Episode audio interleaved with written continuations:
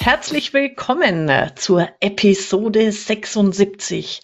Heute heißt es Bereit für die Zukunft. Das unvorstellbare Denken und kommende Krisen besser meistern. Geschrieben hat es Jane McGonigal, eine Zukunftsforscherin vom Institute for the Future. Und ich bespreche dieses Buch heute mit Jennifer Fritz. Sie ist Historikerin, Geschichtenerzählerin und meine Lernpartnerin tatsächlich. Wir machen beide den Online-Kurs vom Institute for the Future als Zukunftsforscherinnen.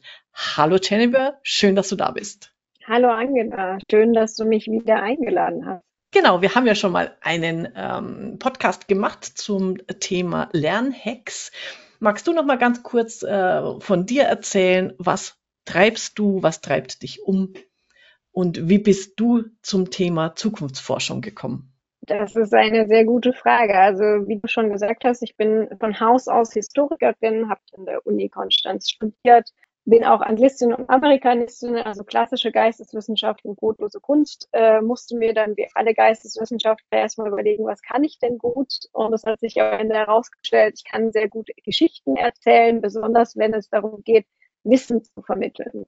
Das heißt, ich bin dafür da, E-Learnings oder andere Lernstoffe mit Spaß zu versetzen, sage ich immer. Also ich bin sehr stark daran interessiert, dass Lernen Spaß macht, dass man wirklich da auch äh, ungewöhnliche Routen geht, weil sehr viele Menschen sehr genervt sind von der Flut an äh, ja, glorifizierten PowerPoints, die sie da durchklicken müssen, jeden Tag quasi auf der Arbeit. Und ich bringe auch anderen Menschen bei, wie man Geschichten erzählt, auf Instagram, aber auch auf ihren Websites und eben auch für ihre eigenen Lerninhalte. Ich bin zur Zukunft gekommen letztes Jahr bei, durch zwei Konferenzen. Ich war einmal im, äh, bei der MFG, das ist die Medienfördergesellschaft in Baden-Württemberg, die hatten das Thema Zukunft ausgerufen, äh, Zukunft der Kreativbranche. Da war ich einen Tag, da ging es natürlich auch um KI damals schon und es ging beim MBF, das Münchner Bildungsforum, um die weitere Zukunft. Also da haben wir ein Manifest geschrieben über die Bildung 2044. Und das fand ich beides so spannend, dass ich da mal reingeleuchtet habe, was ist das eigentlich genau, was wir hier machen und warum sollte man über die Zukunft nachdenken und bin dann eben über, auf Futures Thinking gestoßen. Und jetzt sind wir hier, wir beide in unserem Lerntandem. Genau. Und ich fand es äh, großartig. Ich habe ja immer ein Jahresmotto, das ich mir zu Beginn des Jahres überlege. Und dieses Jahr war es für mich Zukunft gestalten. Also ich wollte einfach noch aktiver darüber nachdenken, was passiert in der Zukunft, was kann man jetzt schon tun. Und hatte eben auch so wie du mir das auf die Agenda gesetzt. Und als du deinen LinkedIn-Post gemacht hast, dass du da das Futures Thinking Programm planst, äh, habe ich mich direkt angeschlossen. Und äh, ich seit April ist es, ne? Ähm, lernen wir gemeinsam in diesem Tandem und machen diesen Online-Kurs, den ich übrigens auch jedem sehr empfehlen kann. So, und jetzt zum Buch. Im Prinzip ist das Buch kann man, kann man ganz gut begleitend äh, zum Online-Kurs lesen oder auch ähm, für sich alleine. Ähm, was mich wirklich bewegt, oder ich, also ich finde es einen großartigen Kopf- und Türöffner, weil es aufzeigt, wie wichtig es ist, über die Zukunft nachzudenken. Und sie, die haben so einen schönen Satz, das ist für mich eigentlich die wichtigste Erkenntnis äh, aus dem Buch auch, nämlich bei Zukunftsdenken geht es nicht um die Vorhersage, also ich nimm mir die Kristallkugel und weiß jetzt genau, was in zehn Jahren passiert, passieren wird, sondern es geht um die Vorbereitung, also das Denken von Möglichkeiten und sich dann damit auseinandersetzen, was will ich, was will ich nicht und Einfluss nehmen, Wirkung drauf nehmen und die eigene Zukunft gestalten. Also das hat mich sehr, sehr berührt und da gibt's dann ganz viele Ideen und Techniken in dem Buch, die einem nochmal, also mir immer wieder Überraschungen bereitet haben und die Augen geöffnet haben. Wie ging's dir beim, beim Lesen? Das ging mir auch so. Ich finde vor allem manche von den Szenarien unglaublich spannend.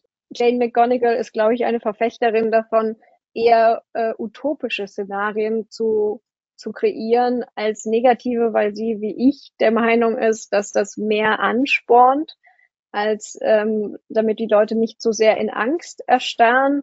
Aber auch auf der anderen Seite gibt es natürlich äh, Szenarien wie äh, Superstruct war das, glaube ich, wo sie ja irgendwie zehn Jahre vor Corona quasi Corona simuliert haben, auch mit exakt fast dem Datum, wo es dann wirklich eingetreten ist, wo man dann schon manchmal das Gefühl hat, dass sie die Glaskugel hatten. Aber da sieht man eben, wie, wenn man wirklich gut daran ist, die Zeichen zu erkennen, ähm, wie gut man sich vorbereiten kann auf das, was da kommt.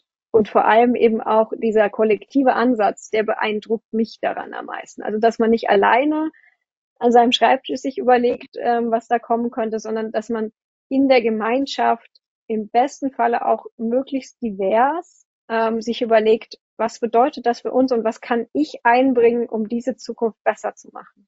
Ja, äh, genau dieser äh, Gamification-Ansatz, der dann bei den verschiedenen Szenarien auch immer wieder klar wird und durchkommt, ähm, den, den finde ich super spannend. Sie selber kommt ja aus dem Game Design, also die, hat Spiele designt, deswegen kam mir da äh, diese Idee mit der Simulation. Und ähm, um vielleicht da den Hintergrund für die Hörerinnen und Hörer äh, zu erläutern, diese Simulationen werden tatsächlich ähm, mit 10.000, mit 20.000 Menschen durchgeführt, die mit einer App äh, einfach sich in eine Situation versetzen sollen, in eine ganz konkrete in der Zukunft. Dann wird das Szenario drumherum erläutert. Wir machen nachher auch mal ein Beispiel. Ähm, und die, die Menschen, die da mitmachen, sollen einfach reagieren, so wie sie sich in dem Moment ähm, fühlen, was sie empfinden. Und dadurch haben die eben, also diese Superstruct 2009, da, haben 10.000 Menschen teilgenommen. Und dann haben die das ja ein Jahr später nochmal gemacht. Und da hieß es dann Evoke. Da haben 20.000 Teilnehmer ähm, daran teilgenommen und wir haben quasi 2020 simu simuliert, das Jahr 2020 simuliert mit einer Pandemie plus Verschwörungstheorien plus Naturkatastrophen. Also das, was tatsächlich 2021 ähm, eingetreten ist und konnten da unfassbar genaue Vorhersagen machen, wie sich die Bevölkerung verhalten wird. Und das ist das Spannende, wenn man mal in diesen Szenarien sich überlegt, heute schon, wie schaut das Leben 2033 aus? Und sie hat im Buch auch insgesamt elf Zukunftsszenarien und drei solche Simulationen, in denen man sich gedanklich versetzen kann und dann mal schaut, was das mit einem macht. Ja, ich fand das besonders spannend, glaube ich. So im, im Nachhinein ist man ja immer schlauer, aber ich glaube besonders bedrückend an, an Evoke fand ich, dass diese dieses wissenschaftliche Ergebnis ja da war, wie die Menschen sich verhalten werden und wie man da jetzt was tun kann, damit das nicht eintritt und in vielen Bereichen nichts gemacht wurde. Das ist, glaube ich, das, was ich äh, ähm, insgesamt am deprimierendsten finde an dem Buch. Aber deswegen, das war, glaube ich, auch der Anstoß für Jane McGonigal, wenn ich das richtig verstanden habe, mit diesem Future Thinkings Kurs an die große Öffentlichkeit zu ja. gehen weil sie der Meinung ist, wenn wir alle Future Thinking können, dann gibt es mehr und schnelleren und bedeutsameren Wandel in der Gesellschaft, weil wir es uns alle besser vorstellen können. Genau. Äh, super. Jetzt gehen wir mal in die einzelnen ähm, Kapitel rein. Äh, sehr schön am Anfang und ähm, wir haben bei unserem Delphinet Netzwerk Jahrestreffen jetzt ähm, im, im Juni tatsächlich auch das Thema die Zukunft der Kanzlei besprochen, behandelt und da habe ich so ein paar Ideen auch mit reingebracht. Und eine davon ist, ähm, man soll für sich mal überlegen, also welches Zukunftsmindset habe ich eigentlich? Bin ich, äh, glaube ich, dass es in Zukunft meine Situation oder die Situation der Welt oder welche man sich vorstellen mag, besser oder schlechter wird. Das ist die eine ähm, Achse. Und die andere Achse ist, und habe ich viel oder wenig Einfluss auf diese Zukunft. Und dann äh, geben sich ja vier Quadranten und je nachdem, in welchen Quadranten man, man landet, Das ist dann ähm, im, im Online-Kurs sehr gut erklärt. Ähm, gibt es andere Tools und Methoden, die sich dann eignen ähm, für das jeweilige Mindset? Also das finde ich sehr schön, sich das für sich selber mal zu überlegen. Wo stehe ich eigentlich auf dieser Achse von viel wenig Einfluss, ähm, Zukunft besser oder schlechter? Genau. Äh, wir haben, glaube ich, beide festgestellt, wir sind eher der Meinung, dass es besser wird und dass wir Einfluss haben. Da sind wir die beiden, die Optimisten, die hier am Start waren. Ja, genau. Genau. Und was ich da aber äh, am, im, am Anfangskapitel nochmal gut finde, ist, äh, dass es eben nicht um ähm, hoffnungslosen Optimismus geht, also so blauäugig, äh, alles wird schon irgendwie gut werden und aber gleichzeitig auch nicht ums, oh mein Gott, äh, die Welt geht unter. Das nennen sie, finde ich einen sehr witzigen Begriff, äh, dringlicher Optimismus. Und der ist einfach dieses, sie, sie nennt es äh, ausgewogene Gefühl, dass, dass man anerkennt, in Zukunft wird es Probleme und Bedrohungen geben und gleichzeitig aber realistisch zuversichtlich ist, dass wir was zur Lösung dieser Probleme und zum Umgang mit den Gefahren beitragen können. Also das finde ich gerade für den Einstiegsgedanken hilfreich, dass man eben nicht so in dieses äh, rosa-rot oder düster schwarz ver, versinkt, sondern sich da wirklich realistisch mal mit den Themen der Zukunft auseinandersetzt ich persönlich habe es im Kopf irgendwie als anpackenden Optimismus äh, abgespeichert, weil ich das Gefühl habe, es hat halt was, was wirklich ja anpackt und was tut. Also man sieht irgendwie beides. Es kann gut oder schlecht ausgehen, aber man kann was tun. Und ich glaube, das ist der wichtige Punkt für mich daran. Nicht einfach nur den Kopf in den Sand zu stecken und zu sagen, oh, ich kann das ja eh nicht ändern, sondern dass der Ansatz ist, ich kann was tun und jetzt finden wir raus, was ich tun kann. Mhm, genau.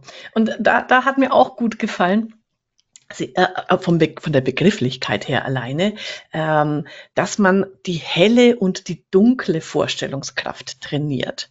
Also dass man sich bei den Themen eben immer beide Seiten anschaut und die Frage stellt, was könnte Gutes passieren? Also was was schafft Zuversicht und bei der dunklen Vorstellungskraft, was könnte Schlechtes passieren, äh, um uns eben diesen künftigen Herausforderungen zu stellen. Also dieses Bild von heller und dunkler Vorstellungskraft.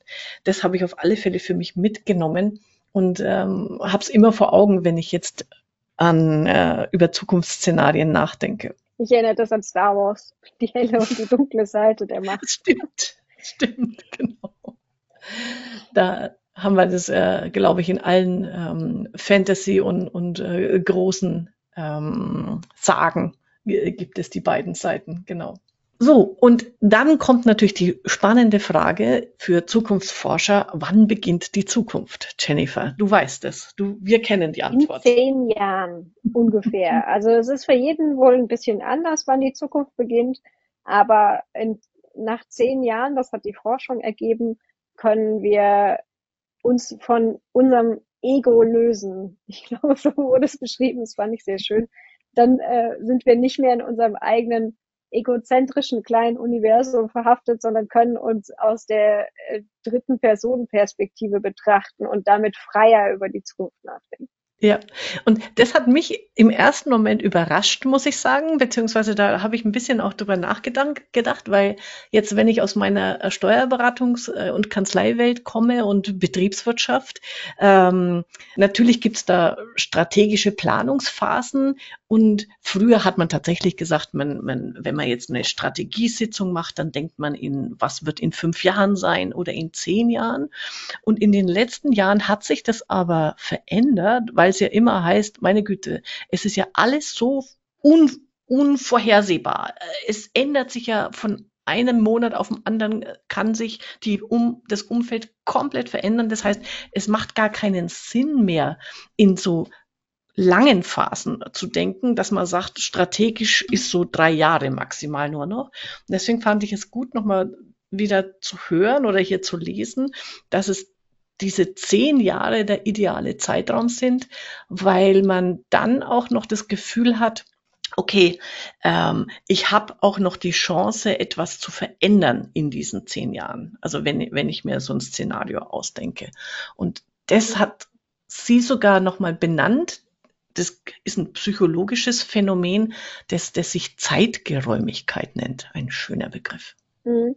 Ich finde das spannend, dass du das sagst, weil nur weil ich es nicht zehn Jahre voraussehen kann, heißt es ja nicht, dass ich keine bevorzugte Strategie habe. Also für mich sind das zwei sehr unterschiedliche Punkte. Die Planbarkeit und die Strategie, die ich verfolge, die ja im besten Fall auf meinen Werten, die sich ja eigentlich auch nicht so grundlegend ändern sollten mit jeder Krise, äh, basiere. Verstehst du, was ich meine? Also für mich widerspricht sich das nicht. Ähm, ja, also äh, wenn ich dann drüber nachdenke, es widerspricht sich nicht ich denke, also gerade wenn man es in, in dem unternehmerischen Zusammenhang sieht, ähm, ist es wichtig, diese zwei Sachen voneinander zu trennen. Also einfach zu sagen, ich habe auf der einen Seite meine strategische Planung, ich habe bestimmte Dinge vor, überlege mir Projekte und wie ich die umsetze und wie das Sinn macht.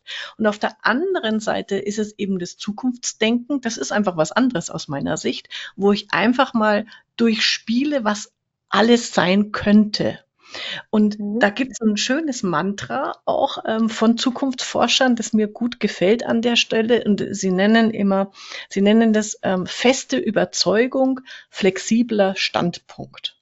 Also zu sagen, okay, ich, ich mache jetzt mal eine Annahme, ähm, dass es so und so in der Zukunft aussieht und dann ähm, überlege ich mir meine Meinung dazu, meine Emotionen, mein, mein, meine ähm, Pläne, aber ich bin im Standpunkt flexibel genug, damit es, dass es klar ist, okay, und wenn es anders kommt, kommt es auch anders. Also nicht dieses mhm. Festhalten dran. Das finde ich irgendwie mhm. ganz hilfreich. Genau, also die Zug wir sagen ja auch nicht umsonst Futures, also oder Zukünfte. Ja. Ähm, wir sprechen ja in der, in der Zukunftsforschung nie nur von der einen Zukunft, weil die eine in Zukunft existiert nicht. Ja, genau. Und sehr, sehr lustig, jetzt springe ich einmal auf die allerletzte Seite im Buch. weil ich das so unglaublich großartig und lustig fand.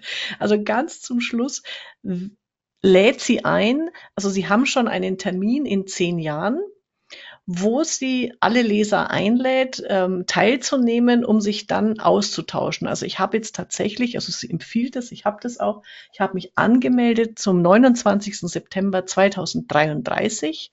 Um 21 Uhr bin ich beim Bücherclub dabei und bin gespannt, was wir sprechen werden. Ich hoffe, du hast dich auch schon eingetragen. Noch nicht, das steht noch an. Ähm, auch der Community bin ich noch nicht beigetreten, auch das steht noch an.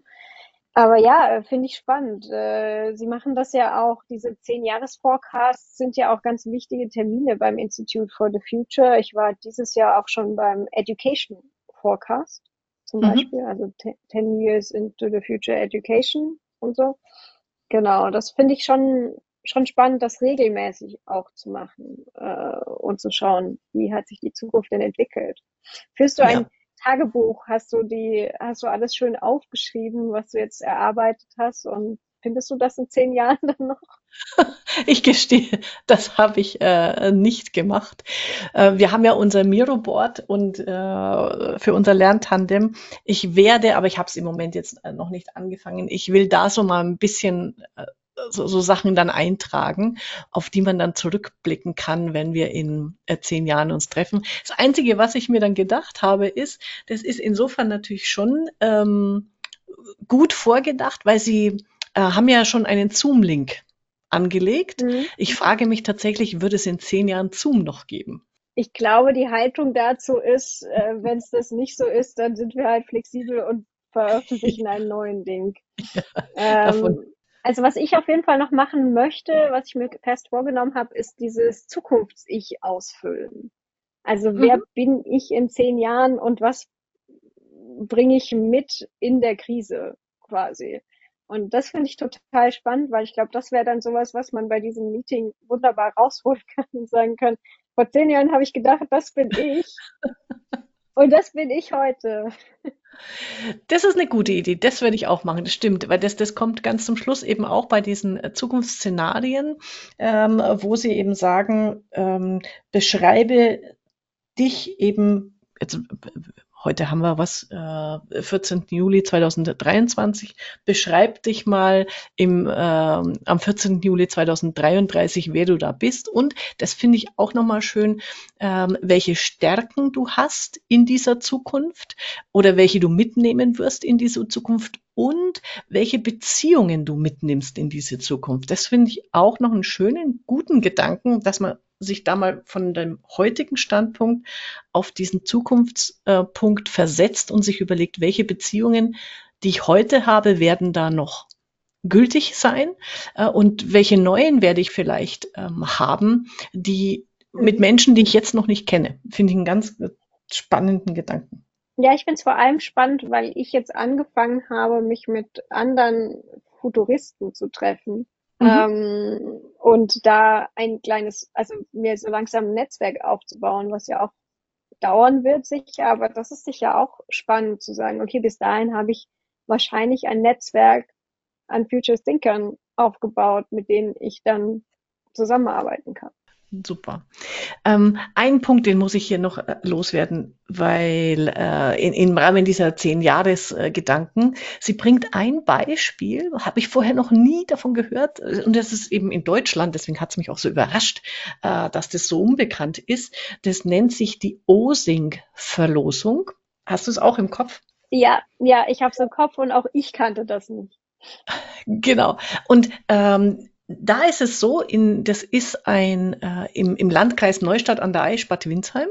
Ähm, alle zehn Jahre, das kommt aus dem Mittelalter noch, also alle zehn Jahre wird dort ähm, werden die Flurgrundstücke, also die die ähm, Felder neu verlost. Das heißt, wenn ich heute Besitzer von einer Obstbaumwiese bin, und es findet, also ich glaube 2024 ist die nächste Verlosung und der andere hat ein Weizenfeld, dann wird einfach im Zufallsprinzip werden diese ähm, Gemarkungen, diese Flurstücke neu verlost und ich habe jetzt dann halt als ehemaliger Obstbaummensch jetzt ein Weizenfeld zu bestellen.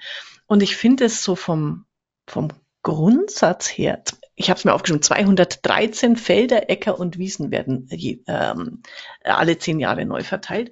Ich finde es von diesem Grundgedanken her so spannend.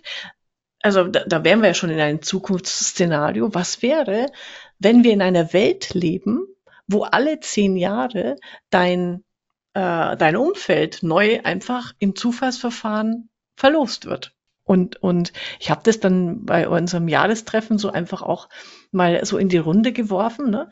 Äh, wir haben ja 90 Kanzleien insgesamt in Deutschland. Was wäre, wenn alle zehn Jahre äh, die Kanzleien untereinander neu verlost werden?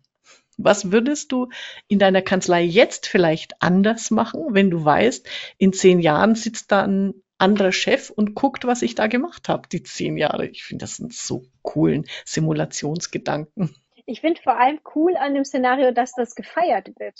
Also das mhm. ist kein angstbehaftetes Szenario für die Osinger, sondern das ist ein Grund zu feiern. Das findet irgendwie mit einer riesigen Party zusammen statt und dann wird neu verlost. Und ich glaube, diese Haltung ist für mich das Spannende daran, diesen Wandel anzunehmen und zu feiern und nicht dazustehen und sagen, der nimmt mir jetzt mein Feld weg. Ja, Genau. Danke, dass du das nochmal sagst. Es, ist, es geht nicht ums Wegnehmen, sondern etwas Neues bekommen. Und mhm. das ist dann schöner Grundgedanke. Und einen Satz habe ich mir bei, bei dem äh, zehn-Jahres-Zeitraum auch nochmal rausgeschrieben, weil, weil der so positiv wieder ist an der, äh, an der Stelle, nämlich das ist, als würden wir ein Fenster aufstoßen und frische Luft hereinlassen. Ein Z Zeitraum von zehn Jahren öffnet das Denken für frische Gedanken. Finde ich gut. Mhm, genau. Ja, ich finde das total spannend, dass du sagst, äh, wenn unser Umfeld selbst neu zusammengewürfelt wird. Wenn man sich jetzt mal überlegt, alle zehn Jahre wird dir zugelost, wo du wohnst mhm. zum Beispiel. Das würde, glaube ich, die Empathie im Stadt-Land-Gefälle total verändern. Also wenn du dann irgendwie, keine Ahnung, von Berlin nach, äh, keine Ahnung, äh, hier in den Schwarzwald verlost wirst ja. und dann plötzlich aus der Großstadt in Hinterdupfing ankommst, keinen Führerschein hast und jetzt irgendwo hinkommen musst. Das würde, glaube ich, total viel Empathie schaffen äh, für die Frage, brauchen wir in Zukunft noch Autos? Die Antwort ist nein, wenn man das öffentliche Verkehrsnetz richtig ausbaut. Aber das ist eben das riesige Problem, vor dem viele Menschen stehen. Es ist ja nicht so, als würden die alle jeden Tag Auto fahren wollen. Ja, und das, das bringt uns dann auch schon äh, zum, zum nächsten Thema, was mich auch nochmal richtig, richtig mh, hm, gepackt hat, äh, nämlich das episodische Zukunftsdenken. Das war mir nämlich nicht bewusst, dass das tatsächlich auch, da gibt es sogar ein, äh, was ist es, wie, wie heißt es, es gibt irgend so ein ähm, Hormon oder sowas in der Art, das Putamen. Genau, Putamen, ich habe es hier. Ähm, das ist eine Art Reality-Check unseres Zukunftsdenkens. Also das schüttet irgendwas aus bei uns im Hirn. Und episodisches Zukunftsdenken, ich kannte de, den Begriff vorher nämlich nicht ähm, und auch nicht die Technik, heißt einfach, ähm, wenn ich mir heute vorstelle, wie ich eben im Jahr 2033 leben werde, ich stelle mir den Tag einfach vor, es ist 8 Uhr morgens, ich wache auf, wer liegt neben mir, ich hoffe immer noch mein Mann, was werde ich anziehen, was werde ich frühstücken und ich gehe die ganze Szene einfach so realistisch wie möglich durch. Und das kann man natürlich auch mit ähm, futuristischen Szenarien machen und sollte man auch machen. Dann äh, wird das als Erinnerung in meinem Hirn abgespeichert. Also eine Erinnerung an eine Zukunft wird in meinem Hirn abgespeichert und damit ähm, wird fürs Gehirn das vorher Unvorstellbare vorstellbar. Mhm. Und das finde ich einen unglaublich wichtigen und spannenden Gedanken, dass man einfach durchs einmal durchdacht haben, einmal so ein Szenario für sich durchlebt haben, äh, in Gedanken ist es ist gleichwertig mit, ich habe es tatsächlich erlebt. Das ist äh, lustigerweise im Storytelling nicht ganz anders. Also ich kenne ähnliche Prozesse, kennt man quasi aus dem Storytelling. Das Gehirn unterscheidet auch nicht, ob ich diese Geschichte gerade erlebe oder ob das äh, fiktional ist. Also diese, diese Hormonausschüttungen sind exakt gleich und auch mhm. das wird quasi als Erlebtes abgespeichert im Gehirn das finde ich auch ganz spannend. Also da sind wir, glaube ich, hormonell irgendwo auf derselben Ebene unterwegs und unser Gehirn ist einfach so. Es akzeptiert es dann einfach als gegeben. Und das hilft uns wieder dazu zu lernen. Und äh, jetzt kommt, glaube ich, ja der Punkt, an dem ich etwas ansprechen sollte, was ich mich das ganze Kapitel über gewundert habe, bis ich dann zum Sternchen am Ende kam. Ähm, ich bin afantastisch. Ich bin eine von zwei Prozent in der Bevölkerung, die keine Bilder im Kopf sieht. Ah, okay. Ähm, genau, also ich äh, kann mir die Zukunft so nicht vorstellen, weil ich, hm. es ist halt nichts da quasi, es ist einfach schwarz. Äh, und dann dachte ich mir noch, hm, und was bedeutet das jetzt eigentlich für mich? Kann ich das dann nicht? Aber es ist genauso wie beim Geschichten erzählen, beim Serienschreiben, bei sonstigem. Ich kann das trotzdem aufschreiben. Also auch wenn ich es nicht in meinem Kopf sehe, kann ich es beschreiben. Mir fehlt einfach nur die Vorschau sage ich jetzt mal. Mhm. Und äh, dementsprechend muss ich immer solche Sachen wirklich aufschreiben. Also ich kann mich nicht einfach nur in den Sessel setzen und sagen, cool, wir gehen jetzt mal in die Zukunft, sondern ich muss wirklich einen Stift in die Hand nehmen und mich hinsetzen und das aufschreiben. Und das fand ich total spannend, ähm, dass da auch die Wissenschaft eben sagt, dass es da keinen Unterschied gibt und dass es natürlich auch keinen Unterschied gibt, ob jemand zum Beispiel blind geboren wurde. Auch diese Personen können sich die Zukunft vorstellen. Also jeder von uns hat keinerlei Ausreden beim Future mhm. Thinking. Wir alle können uns die Zukunft vorstellen. Ja, sehr, sehr gut. Und ähm, also ich habe mir dann auch, auch, auch notiert, also dieses episodische Zukunftsdenken, äh, das ist wie, also wir erschaffen die Eckpfeiler der Welt, weil wir uns eben ein Szenario, ein möglichst konkretes Szenario äh, ausdenken. Und das ist dann für mich, das passt dann zu dem, was du gesagt hast, hast, also übersetzt heißt es für mich, wir werden zum Drehbuchautor unserer eigenen Zukunft. Und das ist ein schönes Bild, das ich da für mich nochmal mitgenommen mhm. habe. Und wenn du magst, ähm, dann können wir das jetzt ja mal an, am ersten Zukunftsszenario, das im Buch auch steht, durchspielen, weil das hat mir auch das hat mich auch so angesprochen. Ich finde diesen Grundgedanken ganz großartig, nämlich den Tag des Dankeschöns. Das finde ich auch ein großartiges Szenario. Ich äh, fasse es mal kurz zusammen. Es mhm. ist der Tag des Dankeschöns.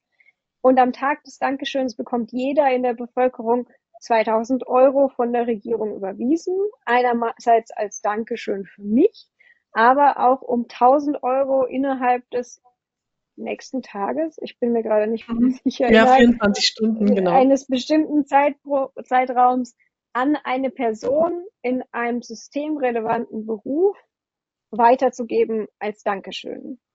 Besonders genau. erhellend fand ich, glaube ich, den, der dann direkt äh, ein, ein Go Thank Me einrichten wollte, mit dem er dann Milliarden umsetzt, indem er mitverdient daran, dass Leute Dankeschöns vermittelt bekommen. Ja, und was da äh, super gezeigt wird, also das wird natürlich noch, noch ausführlicher beschrieben, ähm, vom Grundgedanken her bei so einem Zukunftsszenario, was eine wichtige Rolle spielt, damit, damit es auch in, im Sinne dieses episodischen Zukunftsdenkens gut funktioniert, ist, dass du dich in einen Moment hineinversetzt, in dem du dann eine Entscheidung triffst. Also in dem Fall ist es so, du hast diese 2000 Euro, es ist, wie gesagt, es ist der 14. Juli 2033, sagen wir mal, ne? Du hast diese 2000 Euro und entscheide du jetzt für dich mal, wem gibst du deine 1000 Euro ab. Übrigens, wenn du die nicht weitergibst, kriegst du gar nichts. Also wenn du es nicht weitergeben willst an wen anderen, dann darfst du auch nicht die 1000 Euro behalten, sondern äh, die 2000 Euro sind abzugeben, kommen wieder an den Staat und kommen dann irgendeinem gemeinnützigen Zweck zugute. Und einfach mal sich diese, dieses Szenario plastisch vorzustellen, ähm, ich wache auf und überlege mir, wem schenke ich heute diese meine 1000 Euro? Und ähm, dann wird es noch, dann gibt's äh, im Internet eine Plattform, wo man äh, gucken kann, wer es braucht, wenn man jetzt nicht unmittelbar jemanden hat in der Nähe. Und, und in diesem Spieleszenario gibt's dann halt auch bestimmt welche, wir sind ja die Optimisten, wir würden sofort äh, ganz viele Menschen finden, denen wir diese 1000 Euro geben. Äh, aber andere sagen dann, das kann doch, was denn das für ein Quatsch, geht nicht, äh, brauchen wir nicht, ähm, das wird ja nur ausgenutzt und, und, und. Also diese vielen Denkmöglichkeiten auch zuzulassen an der Stelle, finde ich, ist, ist äh, wichtig. Ja, mir ist natürlich sofort George Santos eingefallen, äh, der ja äh, in den USA im Kongress sitzt und sehr viele Leute um ihr Geld gebracht hat mit GoFundMe's. ähm, und das ist natürlich, natürlich hat man da diese helle und dunkle Vorstellungskraft wieder. Also für mich ist auch, äh, was mir in der dunklen Vorstellungskraft ist eben dieser Betrug, Natürlich kann man das ausnutzen äh, und natürlich kann man auch gerade solche Systeme ausnutzen für die eigenen Zwecke. Andererseits ist es aber natürlich auch ein wirklich aktives Dankeschön geht auch so viel weiter als nur die 1000 Euro. Also gesehen zu werden mhm. als systemrelevanter Beruf, das ist ja alles von der Müllabfuhr bis zu Lehrern. Ja. Das ist, glaube ich, extrem wichtig und ich glaube, ich persönlich würde es tatsächlich jemanden von der lokalen Müllabfuhr geben, weil die werden am allerwenigsten gesehen, obwohl sie die Drecksarbeit machen, kann man ja, ja nicht anders sagen. Und äh, das, das wäre, glaube ich, mein Ansatz wäre, glaube ich, zu schauen, okay, wo glaube ich, dass die Leute am ehesten vergessen werden, weil ich glaube, Berufe, wo man wirklich viel mit interagiert, mit ähm, Krankenschwestern, Ärzten, Lehrern, KindergärtnerInnen, Mhm. Da kommt es, glaube ich, dann auch an. Aber dann gibt es halt sicher wieder die, die vergessen werden, weil sie einfach unsichtbar sind für die meisten ja. Menschen. Ja. Und weißt du, was ich ganz großartig finde, was genau jetzt passiert? Wir reden, als wären wir in dieser Zukunft. Ja. Und das ist dieses Spannende an diesem Szenario denken, dass wir uns auf einmal darüber unterhalten, wem würden wir das jetzt geben. Und ähm, es gibt den Tag des Dankeschöns ja nicht. Und trotzdem. Äh, Noch nicht. Noch nicht, genau. Und das ist noch ein weiterer Punkt, der, der in dem Buch, aber auch in unserem Kurs immer wieder super gut rüberkommt, ist, all diese Szenarien, die sie im Buch beschreibt, also die, die sie da vorstellt, ähm, die basieren auf sogenannten Signals. Das heißt, du kannst in die Welt gucken und es gibt eben Signale und, und ähm, Begebenheiten, Entwicklungen, wo die, die ähm, darauf hinweisen, dass es dieses Szenario in Zukunft realistischerweise auch tatsächlich geben kann.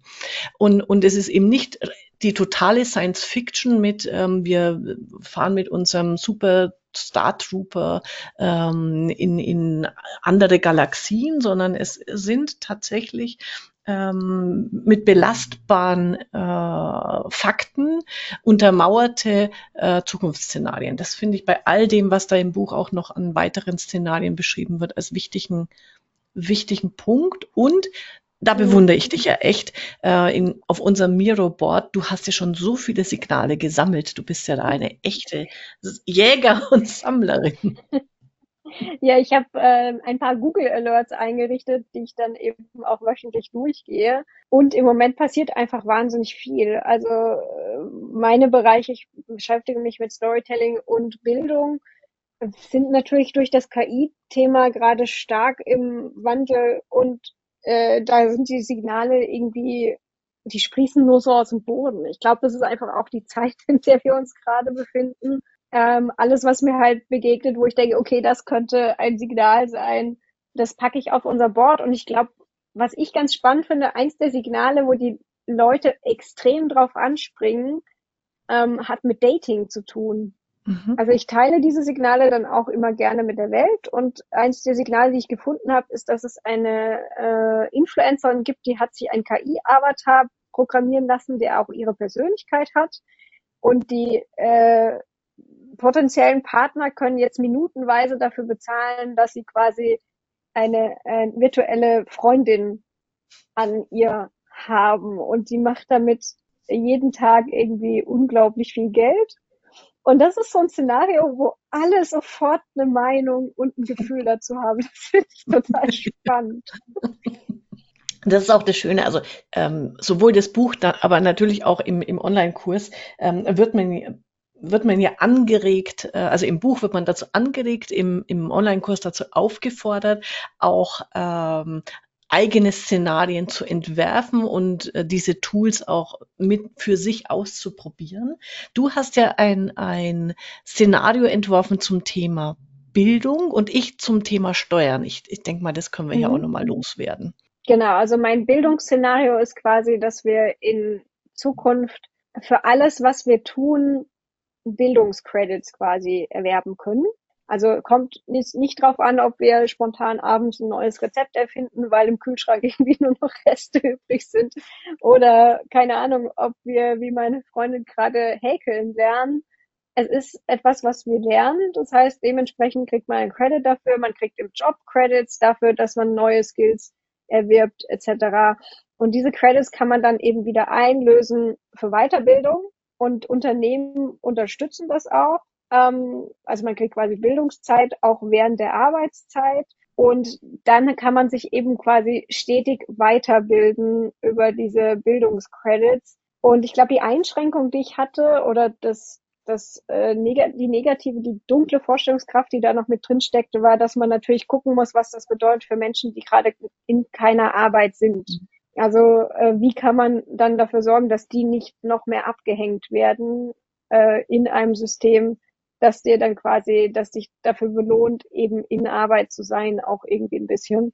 Und äh, genau, das gehört eben auch immer zu Szenarien übrigens dazu, dass man nicht nur sagt, alles ist Friede, Freude, Eierkuchen, sondern das hier ist, was ich mir potenziell als Gefahr vorstellen kann und man nimmt es dann als als Grundlage, um darüber zu sprechen. Wie was empfinden die Leute über diese Zukunft, ähm, was könnte man vielleicht noch besser machen, äh, was fällt euch grundsätzlich dazu ein, was darf auf keinen Fall eintreten.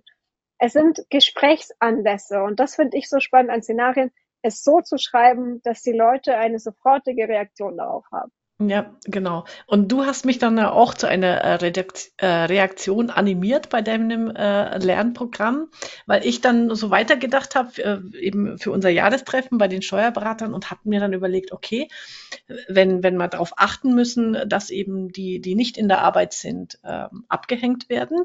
ich habe dann in, in meinem Szenario gibt es nicht mehr das Bundesministerium für Arbeit, sondern es gibt eben das Bundesministerium für Lernen und Entwicklung. Wo alle ähm, Lerncredits eben gesammelt werden in, in dem Ministerium und dann Unternehmen quasi, wenn sie einen neuen Mitarbeiter suchen, ähm, die, die Punkte abfragen können, wen sie da gerade brauchen. Also ich finde, ist so, also wirklich so super, wenn man äh, diese Dinge so immer weiter spinnt und äh, redet drüber, löst, löst unglaublich viel aus. Mhm. Ich fand deins auch sehr spannend. Du hast ja einfach mal die Steuerberater abgeschafft. Aber auf eine ähm, sehr subtile Art und Weise, weil ich habe ja nicht die Steuerberater abgeschafft, sondern mein Szenario lautet, es ist 2033 und es gibt keine Steuern mehr. Also es werden keine Steuern mehr eingezogen, sondern jeder bezahlt, was er will, abhängig von seinem Einkommen. Ähm, allerdings ist es so, dass öffentlich, das ist ja dann so wie in Schweden und in den skandinavischen Ländern, öffentlich einsehbar ist, was jeder einzelne Mensch verdient. Äh, und ähm, es ist auch öffentlich einsehbar, wie viel jeder spendet. Also es ist ein Spendensystem und kein Steuersystem. Und insofern entsteht natürlich ein bisschen sozialer Druck wenn ich ein hohes. Einkommen habe, ähm, hier und die mit weniger Einkommen sehen, ich habe da nicht besonders viel gespendet, dann könnte das vielleicht irgendwie ähm, nicht so gut gutes Licht auf mich werfen. Also diesen Gedanken dann mal weiter zu spinnen, äh, finde find ich ja faszinierend. Ja, ich auch wahnsinnig spannend, äh, dann zu schauen, wie kann man, also für mich wäre, glaube ich, dann der erste Gedankenansatzpunkt, wie kann man diesen sozialen Druck ausleben? Also wie sieht das dann aus? Gibt es dann mhm. quasi ein Anonymous, das dann besonders geizige Menschen an den Pranger stellt, die dann irgendwie sozial geächtet, die sind dann gecancelt, da geht dann keiner mehr einkaufen oder also wie sieht das dann am Ende tatsächlich in diesem Szenario aus, dass ja. man den Druck erhöht? Ja, ja. Genau. Ähm, aber äh, was das nochmal gut zeigt, wenn man über solche Szenarien nachdenkt, da gibt's auch so einen schönen ähm, Spruch von diesen Zukunftsforschern, nämlich, also jede sinnvolle Aussage über die Zukunft sollte erst einmal lächerlich klingen. Also genau dieses Auslösen, äh, wie wahrscheinlich der eine oder die andere Hörerin jetzt bei dem äh, Spenden statt Steuern gedacht hat, was ist denn das für ein Quatsch? Das ist so ein Blödsinn, das kann doch gar nicht sein, das kann es nicht geben, nie im Leben. Und dann eben äh, ausgelöst mit dieser Reaktion weiterzudenken und mal dran zu bleiben und sich, wie gesagt, äh, selber zu überlegen, und wie würde ich mich verhalten? Wie viel würde ich spenden an den Staat? Oder was würde ich machen an der Stelle? Genau. Es regt die Vorstellungskraft an und es arbeitet aber auch mit dieser, ja, dieser sofortigen Reaktion. Das finde ich, glaube ich, äh, am wichtigsten, dass man jeder hat sofort eine Reaktion drauf und das ist ja auch gewollt. Ja. Was haben denn ja. deine Steuerberater gesagt? Hast du es mit ihnen geteilt? Äh, ich habe es nur einmal in, in die Runde geworfen, aber ich glaube, die waren so geschockt. Das haben die sofort wieder verdrängt. aber ich will, ähm, ich will tatsächlich nächstes Jahr, so einen Termin habe ich schon, aber ich bin dann noch mal ein bisschen gerade in der Planung. Ich will tatsächlich dann mit es wird wahrscheinlich nur eine Handvoll äh, von unseren Steuerberatern sein, äh, wirklich so einen Zukunftstag machen so, so ein mhm. Szenario-Tag und dann mal äh, genau solche Sachen durchspielen. Entweder dieses Szenario oder ein anderes, um dann eben auf Ideen zu kommen, wie schaut unsere Dienstleistung in zehn Jahren aus? Wie könnte sie ausschauen? Mhm. Wo wollen wir uns hin entwickeln? Ja. Ja, ich will auch im äh, Oktober ist äh, das Herbstforum, das Münchner Bildungsforum und da rede ich jetzt auch nächste Woche mit denen noch, ob wir vielleicht noch schaffen, ein kleines Zukunftsspiel äh, mit einzubauen. Und ich kann mir zum Beispiel gut vorstellen, dass 100 Dinge mhm. ähm, auszuprobieren. 100 Dinge ist quasi ein Spiel, wo man 100 Dinge nimmt, die heute gegeben sind in meinem beruflichen Umfeld, in meinem Leben und die umzukehren, also ins Lächerliche zu versetzen, wie du gerade gesagt hast, und damit äh, quasi die Vorstellungskraft anzuregen. Ich habe das tatsächlich mal angefangen für die Bildung für mich und fand das schon sehr spannend, ähm, was da so alles bei rauskommen kann. Und würde das gerne einfach mit viel mehr Leuten machen, eben als Anknüpfungspunkt nach unserem Manifest, wo wir ja eh schon über 2044 nachgedacht haben. Ähm, einfach mal, also ich habe zum Beispiel als einen der Punkte, die ich drin hatte, den hatte ich damals auch schon angesprochen, als wir das Manifest äh, geschrieben haben, Ähm, heute ist es so, dass höhere Bildung von Universitäten als Gatekeeper verwaltet wird. Also es gibt Universitäten, die haben die Hoheit auf höhere Bildung. Schauen wir jetzt mal ins Jahr 2044. Die Universitäten sind nicht mehr der einzige Player auf dem höheren Bildungsmarkt. Experten können auch Leute direkt zum Beispiel, also wenn wir in meinem Credits-Szenario bleiben, kann jeder jedem was beibringen und dafür auch. Credits bekommen. Und äh, das wäre ein komplett anderes System. Also es wäre äh, viel egalitärer als heute natürlich. Diese Szenarien so, so weiterzudenken, äh, super spannend. Da bin ich sehr gespannt, wenn du darüber berichten wirst, äh, wie sich das bei euch entwickelt. Ähm, was ich im Buch einfach no, also was für mich in dem Buch einfach so, so großartig war, ist tatsächlich dann die vielen Zukunftsszenarien, die sie beschreibt. Weil mir das an vielen Stellen einfach eine neue Perspektive auf die Welt eröffnet hat. Also einfach Dinge, mhm. auf die ich nicht gekommen wäre, äh, über die ich mhm. einfach auch noch nicht nachgedacht habe und wo sie durch das Szenario bei mir einfach so ein Wow, so könnte es auch gehen, auslöst. Und da, da, als Beispiel vielleicht noch, weil das passt auch super nochmal zu deinem äh, Education-Thema. Äh, dieses Zukunftsszenario, haben Sie Ihre große Aufgabe schon gewählt? Ja, das fand ich auch großartig. Also da hat man quasi äh, das Bildungssystem aus den Fächern befreit, sag ich jetzt mal. Also es mhm. gibt kein Deutsch, Englisch, Mathe mehr. Es gibt jetzt eine große Aufgabe. Und eine große Aufgabe kann eben zum Beispiel sein, nachhaltige Städte. Ähm, was war es denn alles? Wo hast du es vor dir, Angela? Ähm, also im Prinzip diese 17 Ziele, die ja die Vereinten genau. Nationen genau. festgelegt haben. Gleichstellung. Äh, sauberes Wasser für alle, den Hunger überwinden, ähm, mhm. Energie für alle, Internet für alle, also äh, Gleichstellung ganz wichtig. Ähm, und das finde ich eine super Idee, wenn, wenn ein Studiengang eben nicht ist, ich studiere Physik, sondern natürlich lernt man was über Physik, aber äh, dein, dein ist im Prinzip die Masterarbeit ist nicht irgendein physikalisches Gesetz, sondern äh, du beteiligst dich an einem großen Thema und bringst einfach äh, dein Wissen ein, um an diesem Problem zu arbeiten. Und das ist halt, es sind halt viele Studenten, die an diesem einen äh, Problem mit ihrer Masterarbeit arbeiten und damit versuchen, das zu lösen. Also den, den Grundgedanken mhm. finde ich so großartig. Das erinnert mich auch an eins der Sachen, die im Kurs waren. Das war, wie China äh, Probleme für die Mars-Mission löst. Mhm. Erinnerst du dich daran, äh, mhm. äh, dass sie quasi Schulklassen ja. aus ganz China einladen, zu diesem Mars-Projekt zu kommen und denen dann Aufgaben stellen und diese lösen lassen. Ja. Und da finde ich es auch äh, super schön, weil, weil das aus meiner Sicht die Jugendlichen einfach in diese Themen reinzubringen, ist ja genau das, was man braucht für Zukunftsdenken. Also da, da habe ich schon auch manchmal so meine äh, Bedenken, wenn ich mir die Altersstruktur der Politik äh, oder Kammern oder äh, ähnliches angucke äh, von so Institutionen, die die äh, über die Zukunft bestimmen von jungen Menschen, die in dieser Zukunft leben werden.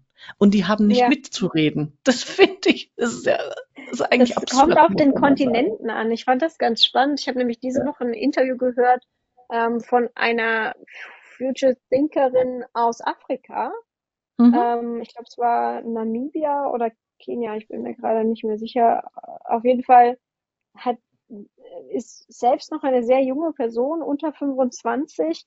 Und das ist in Afrika bei weitem der größte Bevölkerungsanteil. Ich glaube, in fünf Jahren werden das 42 Prozent der Bevölkerung sein. Das ist ein ganz anderer, also eine ganz andere Macht, die die Jugend auf ja. diesem Kontinent hat, als zum Beispiel bei uns. Bei uns sind es, glaube ich, unter 25-Jährige, weiß nicht, maximal 15 Prozent oder so. Ah, es ist ein großartiges Thema und äh, ich freue mich wirklich, dass wir beide auch weiter ja noch in unserem Lerntandem sind. Äh, lass uns einfach äh, zum Abschluss kommen. Äh, was hast du noch aus dem Buch oder auch in unserem Online-Kurs, wo du sagst, das will ich jetzt noch einmal mit in den Podcast einbringen? Ich glaube, mein Lieblingsszenario im Buch äh, ist tatsächlich die Gesundheitstasche gewesen, weil es so simpel ist und so effektiv. äh, und zwar ging es darum, dass man eine Tasche bekommt, die eine bestimmte Größe hat, also so eine Einkaufstasche eben, und die einmal pro Woche voll machen kann mit Obst und Gemüse und das zahlt die Krankenkasse. Und das fand ich, das ist so simpel und so effektiv, weil sich erstaunlich viele Menschen auch in den entwickelten Ländern dieser Welt ähm, Obst und Gemüse einfach nicht leisten können, weil es einfach zu teuer ist.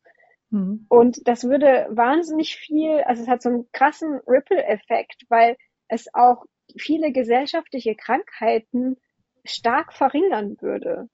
Also Fettleibigkeit, Herz-Kreislauf-Krankheiten und so weiter und so fort, könnte man durch die Gesundheitstasche komplett lösen. Also ich finde diesen Gedanken auch super. Bei mir hat es ähm, eigentlich ähm, ganz zum Schluss, äh, wo man diese zehn Tage in der Zukunft in einem Zukunftsszenario verbringen soll, da hat da habe ich mein Lieblingsszenario äh, ganz zum Schluss noch gefunden, nämlich der Weg in die Nullophobie. Das ist mhm. ein, ein Gedanke, also da habe ich Angst davor, darüber nachzudenken, aber auf der anderen Seite ist es ein so, so wichtiger, ein wertvolles Szenario, nämlich ähm, eine Dienstleistung, die heute als selbstverständlich gilt, ist quasi über Nacht verschwunden und nämlich es gibt keine Müllabfuhr mehr. Ähm, der Staat äh, will, dass die Menschen ähm, Müll vermeiden. Deswegen es gibt keine Müllabfuhr mehr und jeder muss sich selbst um die Entsorgung seines Mülls kümmern. Also es gibt noch staatliche Deponien. Allerdings bezahlt man dafür eine, eine Tüte Müll. Also die ist auch nicht sehr groß. Äh, so 20 Liter maximal. Zahlt man 100 Euro an die Deponie, wenn man das dort liefert.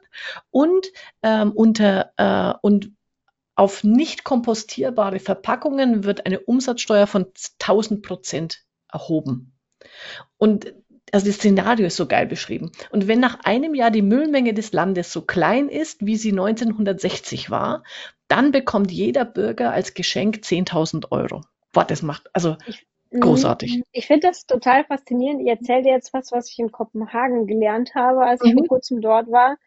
Ähm, dort ist durch Recycling der Müll so weit zurückgegangen, dass sie Probleme haben, ihre Müllverbrennungsanlagen, die die Wärmeversorgung der ganzen Region sicherstellen, zu füttern und dadurch müssen sie Müll aus dem Ausland importieren, um zu verbrennen, um eben, also die haben quasi ihr, ihr Heizsystem auf Müllverbrennung gebaut ja. und das ja. wackelt jetzt quasi, weil die Leute Müll vermeiden. das ist jetzt aber, also da hätte ich auch in welchem Leben nicht drauf gekommen, aber es ist natürlich eine äh, sehr bemerkenswerte Entwicklung. Werde ich in meinem äh, Zukunftstagebuch berücks äh, berücksichtigen, dass das auch passiert. Ähm, mach das. Ich bin auf jeden Fall sehr gespannt auf unsere Zu Zukunftstagebücher. Ich habe mich noch nicht entschieden, welches Szenario ich machen werde. Ähm, ich werde jetzt erstmal meinen Zukunft-Ich äh, anlegen. Ich glaube, mhm. das ist der erste und wichtigste Schritt, darüber nachzudenken, wer bin ich denn in zehn Jahren? Mhm. Und ähm, bin auf jeden Fall sehr gespannt, was unsere Zukunft so bringt, Angela. Ja, ja, bin ich auch, Jennifer. Und in dem Sinne sage ich danke. Äh, erstens, dass du meine Lernpartnerin bist und zweitens, äh, dass wir jetzt nochmal unsere ganzen Lernerfahrungen auch über das Buch teilen konnten. Das hat das Ganze nochmal intensiviert und wir werden äh, ganz bestimmt bei unserem nächsten 14-tägigen Treff da nochmal einsteigen ins Thema. In dem Sinne, besorgt euch das Buch, ähm, stellt euch Zukunftsszenarien vor. Äh, es macht Spaß, auch wenn es manchmal beängstigend ist. Ähm, aber wie wir gelernt haben beim episodischen Zukunftsdenken, wir schaffen uns die Erinnerung an eine Zukunft und damit ist es nicht mehr unvorstellbar und auch nicht mehr ganz so schlimm. Alles klar. Danke dir. Bis denn. Ciao. Ciao. Das war's für heute. Das nächste Buch steht schon im Regal. Auf Wiederhören bei der Leseoptimistin.